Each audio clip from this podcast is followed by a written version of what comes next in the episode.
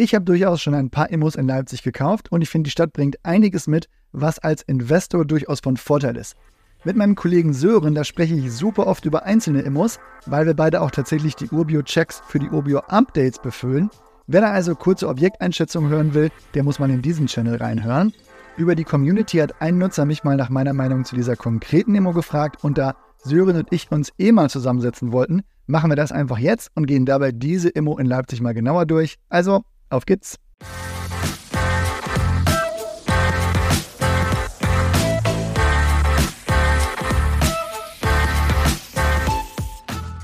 Olli, ich fange einfach mal mit einer Frage an dich an. Warum findest du den Standort Leipzig eigentlich so interessant? Na, ich glaube, da gibt es mehrere Teilantworten. Also, ich würde erstmal sagen, mir ist wichtig, in einen Standort zu investieren, in dem die Nachfrage nach Wohnraum weiter wächst. So, Leipzigs Bevölkerung wächst bis 2030 noch um 12 bis 14 Prozent. Da kann man also einen Haken hintermachen. Und dann möchte ich auch eine gewisse Dynamik sehen. Und das ist hier auch der Fall. Interessant finde ich es dann auch noch, wenn Miet- und Kaufpreise noch auf einem vergleichsweise geringen Niveau liegen, dann ist einfach der Einstiegspreis interessanter. Und beim Standort gucke ich auch immer gern auf die Arbeitgeber und schaue da mal, sind das hier verschiedene Branchen oder ist das wirklich von einer kompletten Branche oder einem Arbeitgeber abhängig? Und in Leipzig ist das auch ganz gut. Da gibt es viele Arbeitsplätze im öffentlichen Bereich, da gibt es den MDR, da gibt es aber auch einen DHL-Hub, äh, Amazon ist da ganz groß am Flughafen oder halt auch Siemens mit auch nicht einem so einen kleinen Standort mit fast, glaube ich, 2000 Mitarbeitern. Und die Mischung macht es da einfach für mich. Das vielleicht als Vorrede, aber jetzt ist Leipzig ja auch nicht gleich Leipzig. Du hast eine Immo mitgebracht. Wo liegt die denn? Ich habe hier eine Wohnung aus dem Leipziger Stadtteil Dölitz-Dösen. Hm, ich bin jetzt kein Local wie einige unserer Kollegen hier, aber ich glaube, das liegt eher südlich der Innenstadt. Das stimmt schon mal. Das ist ein Ortsteil im Stadtbezirk Süd und liegt so fünf bis sechs Kilometer von der Innenstadt entfernt. Hm, ist dann auch eher ein Wohnviertel, oder? Ja, das ist auch richtig. Also viele Reihen- und Mehrfamilienhäuser und ein paar Einfamilienhäuser prägen so die Bebauung. Im Süden wird das vom Markt Kleberger See begrenzt und ist von dem Stadtteil auch durch die Bundesstraße 2 abgetrennt. So den Nahverkehrsplan habe ich auch nur so halb vor Auge, aber eine S-Bahn-Anbindung hat der Ortsteil jetzt nicht. Nee, hat er tatsächlich nicht. Aber man hat eine Tramstation und eine Bushaltestelle in der Umgebung der Wohnung. Und wie gesagt, die Bundesstraße 2 ist auch nicht so weit entfernt. Das Viertel hat dazu reichlich grün. In der Nähe der Wohnung gibt es den Goethepark, dann gibt es an der Grenze zu Markleberg den Agrarpark und etwas weiter im Norden den Erholungspark Lösnig-Dölitz. Wie sieht denn sonst so die Umgebung der Wohnung aus? Tram und Bus hast du gerade schon angesprochen. Es gibt in der direkten Umgebung einen Getränkemarkt, einen Zahnarzt, ein Eiscafé. Ja, wenn das mal nicht zusammenhängt. Kann jemand meinen. Aber der Zahnarzt hat sehr gute Bewertungen, wenn dich das beruhigt. Ja, meine Beziehung zu Zahnärzten ist da ambivalent, aber sorry, anderes Thema, mach mal weiter. Okay, in der Ecke hätten wir noch die Ernst-Zinner-Schule, eine Grundschule und auch eine Kita. Das finde ich jetzt tatsächlich auch ganz interessant. Normalerweise achte ich da vielleicht nicht so drauf, aber du hast ja von einer Dreizimmerwohnung gesprochen. Die Größe passt ja auch sehr gut zu einer Familie und wenn man da alles in der Nähe hat, samt Kita und Schule, dann ist das schon von Vorteil. Da spreche ich auch einfach mal aus Erfahrung. Aber was ist das denn genau für eine Wohnung und wie ist der Schnitt? Das ist eine Dreizimmerwohnung. Ich habe dir den Grundriss mal mitgebracht, aber würde ihn auch mal eben beschreiben, sonst wird es beim Zuhören ein bisschen langweilig. Du kommst rein und hast dann rechts ein Bad und weiter links nochmal eins. Ist eines davon ein Gästebad? So wie du sie benutzt, ist die andere Frage. Beide haben aber so zwischen 4,5 und 5,5 Quadratmeter und eins hat eine ebenerdige Dusche und das andere eine Badewanne.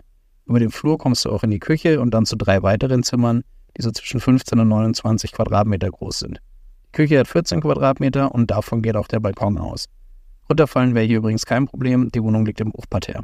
Mhm. Also, wenn ich drauf schaue, irgendwelche Durchgangszimmer sehe ich jetzt nicht, das finde ich schon mal super. Ich finde das auch generell da sehr geräumig. Also hier steht 108 Quadratmeter, das ist schon sehr ordentlich. Ja, finde ich auch. Interessiert dich eigentlich eher der Schnitt oder der Zustand? Puh, gute Frage. Ich würde sagen, erstmal der Schnitt. Der gibt auch vor, wie man die Wohnung wirklich nutzen kann. Also so 100 Quadratmeter auf zwei Zimmer ist dann genauso limitiert wie vier Zimmer und das sind alles Durchgangszimmer.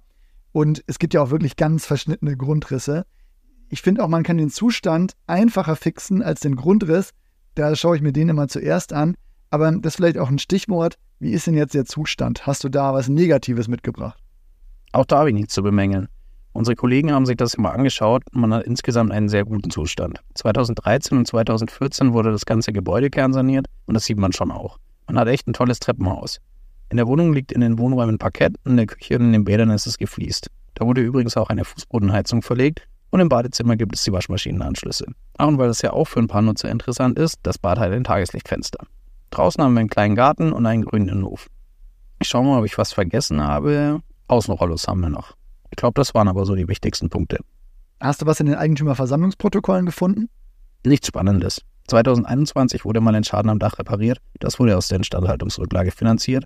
Und 2022 hat man beschlossen, die Instandhaltungsrücklage auch leicht anzupassen. Das ging von 5 Euro pro Quadratmeter und Jahr auf 6 Euro.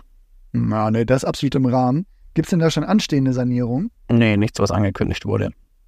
Ja, okay, bisher habe ich nicht viel für eine Preisverhandlung gefunden. Sag mal, seit wann ist die Wohnung denn neu vermietet? Seit Januar 2023. Wir haben da 8,05 Euro kalt pro Quadratmeter. Gibt es in Leipzig, glaube ich, auch einen non-qualifizierten Mietspiegel. Ich würde aber schon sagen, dass die Entwicklung eher Potenzial Richtung 9 Euro hat. Man sieht auf jeden Fall, dass du dich schon mal mit dem Standort beschäftigt hast. Ja, schuldig im Sinne der Anklage. Aber lass uns jetzt mal rechnen, wir müssen zu den Zahlen kommen. Also 8 Euro pro Quadratmeter ungefähr, 108 Quadratmeter, das sind um und bei 870 Euro kalt im Monat. Wie nah sind denn die Anschaffungskosten pro Quadratmeter an den 3000 Euro? Weit entfernt. Ja, ich hoffe nach unten. Ja, na klar. Die liegen bei 2400 Euro pro Quadratmeter. Ja, gut, dann lass uns rechnen. Gut, das sind dann über den Daumen gepeilt 108 mal 2400, 260.000 Euro, 8 Euro kalt pro Quadratmeter. Das sind dann 860 mal 12, 870 mal 12, 10.320. So, jetzt will ich eigentlich keinen Matheunterricht machen, aber jetzt haben wir 10.320 geteilt durch 260.000 Euro. So, 4% Rendite ungefähr. Aber das ist ja gut. Also ich meine, Zinssatz jetzt aktuell bei so 3,8%. Wie rechnest du das dann für dich? Ja, also ich finde erstmal schon mal gut, dass wir weit unter der Markteinschätzung einsteigen. Wenn ich hier gerade live mal die Bewertungszahl anschaue, dann sind wir ja deutlich, deutlich darunter. Also die Bewertung liegt hier übersprengend bei 340.000 Euro. Gefragt sind knapp unter 260.000 Euro. Da kannst du einen Haken dran machen. Da liegst du ja selbst mit Nebenkosten weit drunter. Wenn ich jetzt Kaltmiete und Zinsen anschaue, dann finde ich das total im Rahmen. Also die ganze Annuität decken die Mieten ja jetzt nicht ab, aber nach Abzug der nicht umlegbaren Kosten der Instandhaltungsrücklage und der Zinsen kommt man ja leicht positiv da raus. Richtig, aber der Cashflow ist negativ. Ja, klar. Aber diese Cashflow-Diskussion, die muss man auch mal ein bisschen anders führen, glaube ich. Also, oder die Erwartungen einfach mal anpassen. Vor allen Dingen mal das Standort abhängig betrachten und auch abhängig vom Zustand. So, ich habe einen guten Zustand und eine gute Lage die Mieten, die werden sich weiterentwickeln. Ich habe zur Marktmiete schon mal 100 Euro Puffer. Das finde ich interessant und ich betrachte das ja sehr langfristig. So, ich will das ja jetzt nicht nächstes Jahr verkaufen, ich will das ja für meine Rente nutzen. Wenn ich da jetzt 2% Wertsteigerung mal pro Jahr annehme, was jetzt glaube ich nicht allzu hoch ist, und dann auch meine Tilgung mit einbeziehe, dann habe ich ja in 10 Jahren Vermögensaufbau von über 100.000 Euro. So. Und wenn ich dafür am Ende 200 Euro negativen Cashflow im Monat habe, dann ist das für mich einfach eine super einfache Gegenüberstellung. Also dann habe ich 24.000 Euro in 10 Jahren investiert über die Tilgung. Selbst bei 1% Tilgung hat man in 10 Jahren schon 28.000 Euro getilgt. Dann hast du noch den Wertzuwachs aufgrund der Nachfrage und allgemeiner Preissteigerung. Ich finde, das ist ein sehr klarer Plan. Also vor allen Dingen kann man den negativen Cashflow in den kommenden Jahren ja schon praktisch halbieren. Also wenn dir heute einer sagt, 200 Euro pro Monat zahlst du hier ein und in 10 Jahren hast du 100.000 Euro, dann wäre das ja auch ein sehr guter Plan, oder nicht? Wie stehst du zum Thema Energieeffizienz? Ja, finde ich schon wichtig. Also ich glaube, alles andere wäre jetzt gelogen und eine Energieeffizienzklasse G oder F muss ich jetzt auch nicht haben, auch wenn die Sanierungspflicht jetzt nicht so hart ist, wie es erst gedacht wurde. Ähm, aber hier haben wir tatsächlich auch Denkmalschutzthemen, sodass es da keinen Energieausweis gibt. Und bei einer Kernsanierung vor neun Jahren würde ich auch erstmal sagen, da hat man viel schon erledigt. Da muss man jetzt nicht vom Schlimmsten ausgehen. Würdest du es kaufen? Auch eine gute Frage. Ich kaufe tatsächlich normalerweise eher kleinere Wohnungen, aber ich finde das Gesamtpaket schon spannend. Also, wenn ich das in meiner Haushaltsrechnung unterbringen könnte, dann würde ich es, glaube ich, tatsächlich auch machen. Leipzig wird meiner Meinung nach eh ein weiter super Standort sein. Ich habe hier Puffer im Wert und bei der Miete, sodass man es auch wirklich top finanzieren kann und ich habe Entwicklungspotenzial beim Cashflow, um sozusagen, ich habe da jetzt keine Red Flags gesehen und ich würde es mir auf jeden Fall mal ansehen und genauer besichtigen. Genau, wer das machen möchte, ich stelle den Link mal in die Show Notes und dann kann man es sich selber auch nochmal anschauen. So, damit haben wir jetzt hoffentlich erstmal alle offenen Fragen für diese Immo vor der Besichtigung beseitigt. Wenn du auch möchtest, dass wir uns ein Immo von dir mal anschauen, die Unterlagen prüfen und die Berechnung mit dir machen, dann schau einfach mal auf urbio.com slash immo-check vorbei. Wenn dich einfach nur kurze Updates zu Immos interessieren, dann abonniere auch gerne mal die Urbio Updates. Den Podcast-Channel findest du auch hier in deinem Podcast-Player. Das war's jetzt aber für heute. Ich wünsche dir einen tollen Tag. Mach's gut, bis bald. Tschüss.